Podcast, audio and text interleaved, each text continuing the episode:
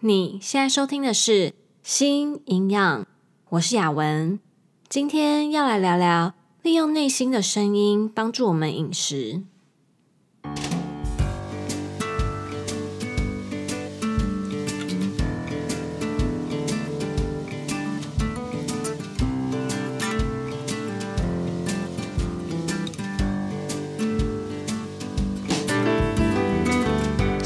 这个频道是为了要传达营养理念和讯息，而不是提供任何医疗相关的诊疗。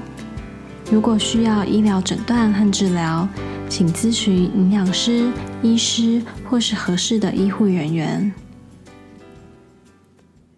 今天要来聊聊，在我们内心深处的声音啊，是怎么样能够帮助我们饮食，帮助我们做出食物的选择的。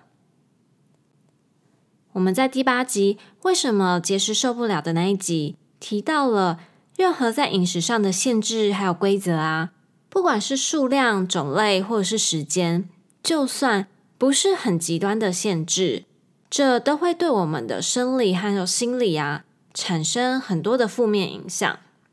因为这些负面影响呢，我们啊是没有办法长时间去做节食的，更没有办法用节食啊。来帮助自己减重，或者是做体重控制。所以重点啊，是我们要学会和饮食和平相处，和食物呢做好朋友，保持良好的关系。那到底要怎么样才能和饮食建立好的关系呢？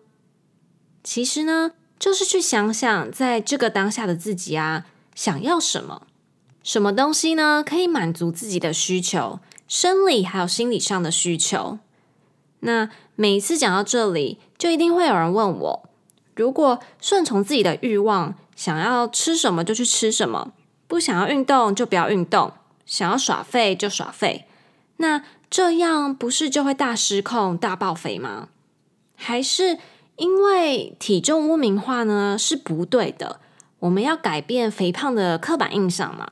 所以，其实大家都变成大胖子啊，这都没有关系，这反而呢是一个好的现象，代表我们没有对肥胖有恐惧嘛。如果呢你也有这样的疑问，那我必须要在这里好好的解释一下。第一个要解释的是，我们之前一直提到的体重污名化，还有肥胖恐惧，主要是要大家去注意到这个问题。去意识到这样的现象啊，其实是不好的、不公平的，需要我们呢去改善的。那我们在第十三集“减重才能改善生理疾病”讨论到体重跟生理疾病的关系，那个呢，其实也是要强调疾病的生成还有改善，它是和很多很多的因子有相关性的，而不是只有体重而已。不可否认的。体重啊，和很多的疾病还有生理状况是有关系的，但是它呢，不是唯一的因子，也不是一定会造成疾病的原因。所以啊，当我们只着重于利用减重，或者是现在更常听到被包装成为体重控制，这样来成为避免或是改善疾病的唯一或是首要因素，其实呢，是不对的。因为减重或者是体重控制不能保证你的疾病啊，它一定会被改善。想要生理状况改变，需要根据每个人不同的状况，不只是生理上的能力，还有心理状态、生活模式、社交或是工作，还有旁人能够给予的支持这些等等。我们要做的是全方位的考量。如果只执着于在减重，反而会对身心理的健康上面呢，会有很深的负面影响。所以啊，我并不是想要提倡哦，大家如果都变成大胖子，这都没有关系。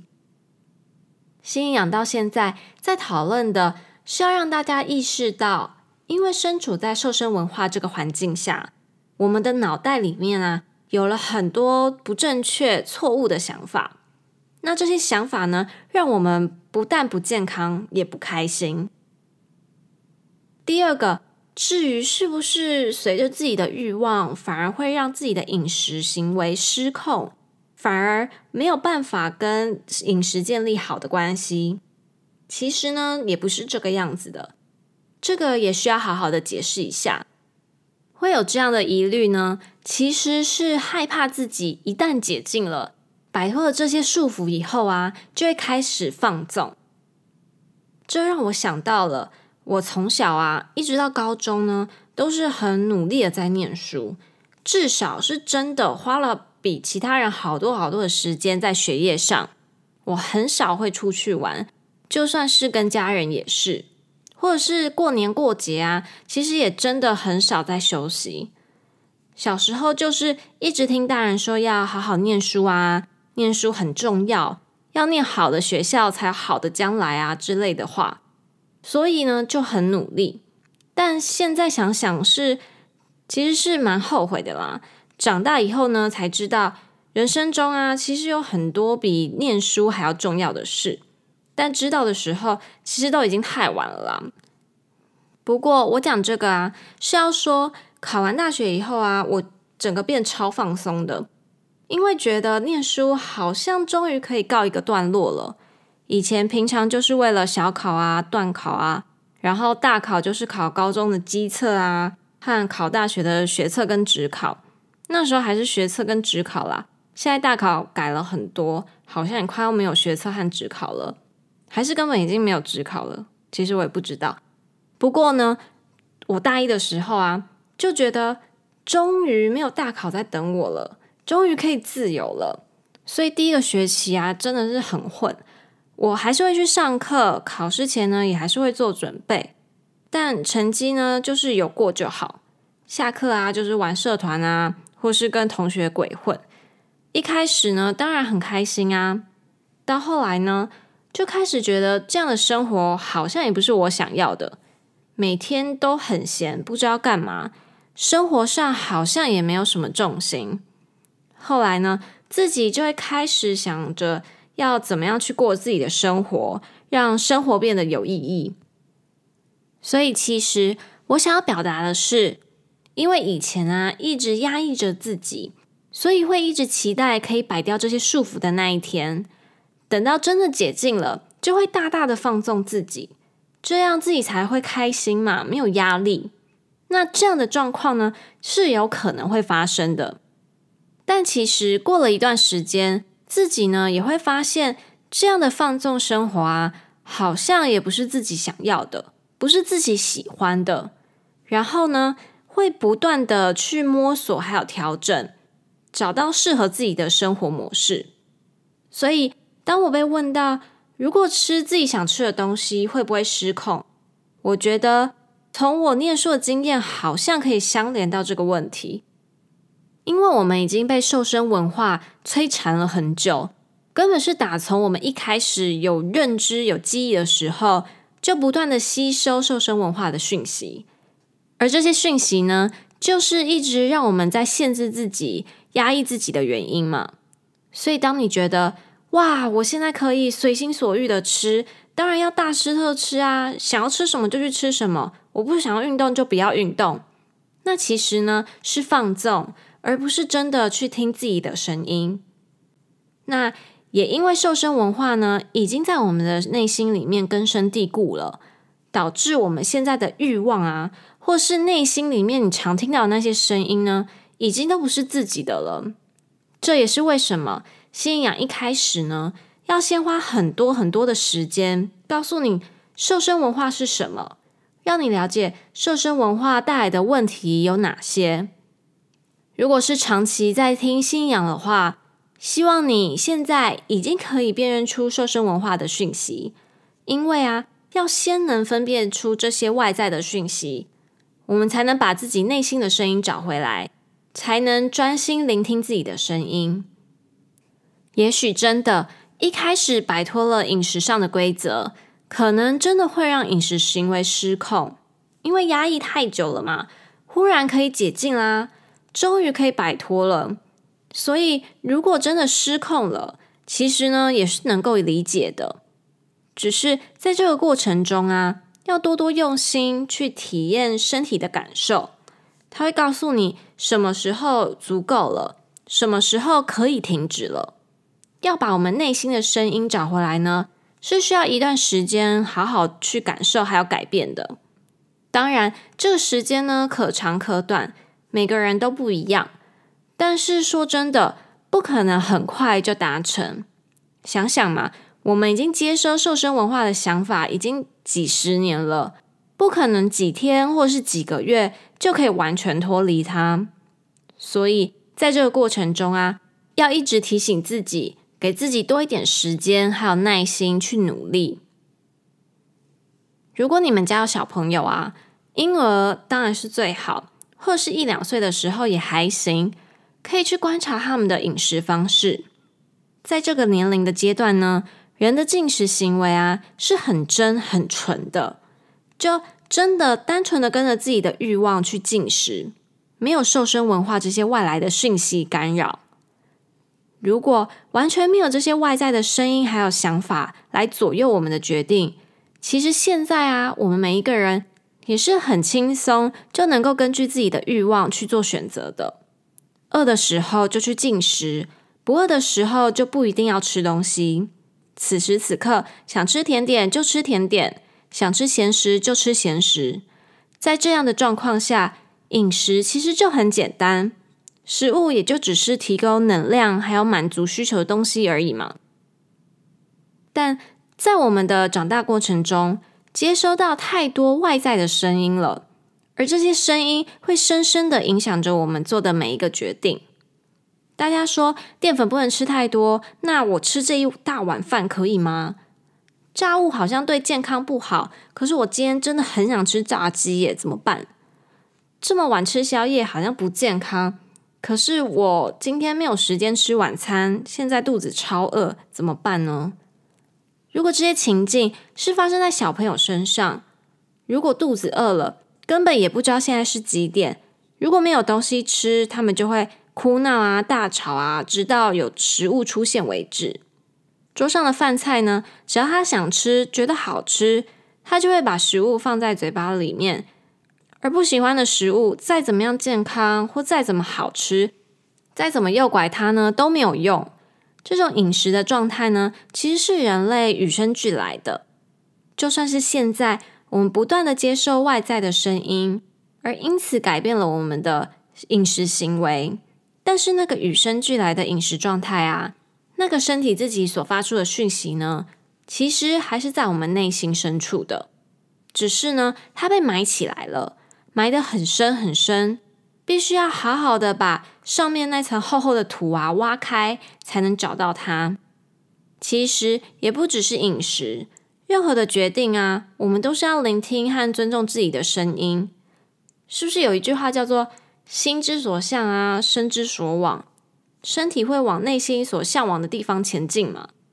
找工作啊，要找一份自己喜欢的工作。如果被现实逼着要做一份自己很讨厌的工作，那也是没有办法长久的。或是有多少人的兴趣其实不是在念书，但被家人逼着念书。不但念得很痛苦，也没有什么成果。如果今天没有体力或者是心情运动，可是还是强迫自己去跑步，这样不但呢会心不在焉，还反而会因为心不在焉而受伤。或是你去买衣服的时候，选择一件大家都觉得好看，但不是自己最喜欢的那一件衣服，反而之后的每一天，你都会很想念你最喜欢的那一件衣服吧。让自己开心还有满足，还是要跟着自己的声音还有想法走。在我们的生命中啊，做了任何的决定，其实都应该要这样吧。今年二零二零年，看到了很多不幸的事情发生，都让我们意识到了生命其实很短暂。我们要好好的把握仅有的时间，好好的爱护自己，还有珍惜身边的人事物。因为不知道明天或者是意外哪一个会先到嘛，我们每一个人的时间呢都很有限，而且是不知道什么时候会忽然结束的，所以要对自己好一点啊，多听听自己想要些什么，喜欢什么，跟着自己的声音走。当然是要在不影响到其他人的权益啊，或是生物生态的状态下啊，不要去侵犯或是害别人的状况下嘛。跟着自己的心去过生活，你可能会想，讲了这么多，还是没有说到底要怎么做才能和饮食建立好关系啊？我还是不知道要怎么样听自己的声音去选择食物，但又不会让饮食失控。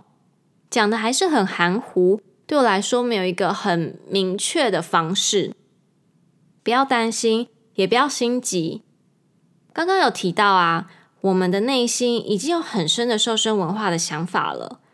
如果你一直有在听心营养，那就代表你已经跟着我花了很多的时间，在分辨出瘦身文化的讯息。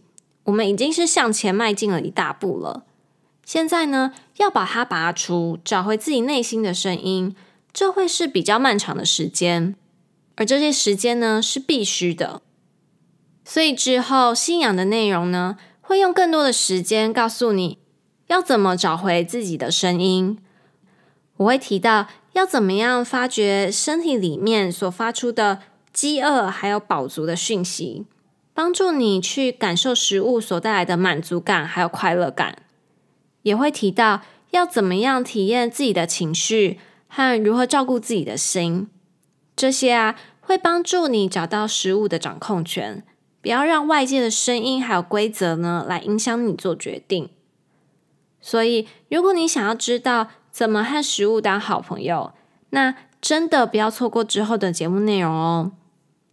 也同样的，如果你有任何的问题，也欢迎你发问，因为你的问题啊，也可能是其他人的问题哦。